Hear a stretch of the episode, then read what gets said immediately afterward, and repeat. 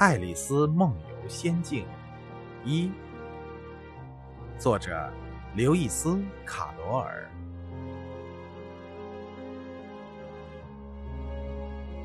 爱丽丝靠着姐姐，坐在河岸边很久了。由于没有什么事情可做，她开始感到厌倦。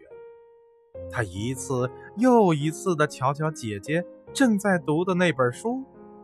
可是书里没有图画，也没有对话。爱丽丝想：要是一本书里没有图画和对话，那还有什么意思呢？天热的，她非常困，甚至迷糊了。但是爱丽丝还是认真的盘算着，做一只雏菊花环的乐趣，能不能抵得上摘雏菊的麻烦呢？就在这时，突然，一只粉红眼睛的白兔贴着他的身边跑过去了。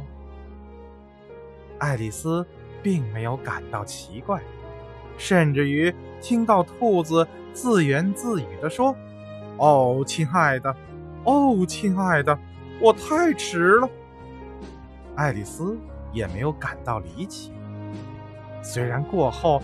他认为这事儿应该奇怪，可当时他的确感到很自然。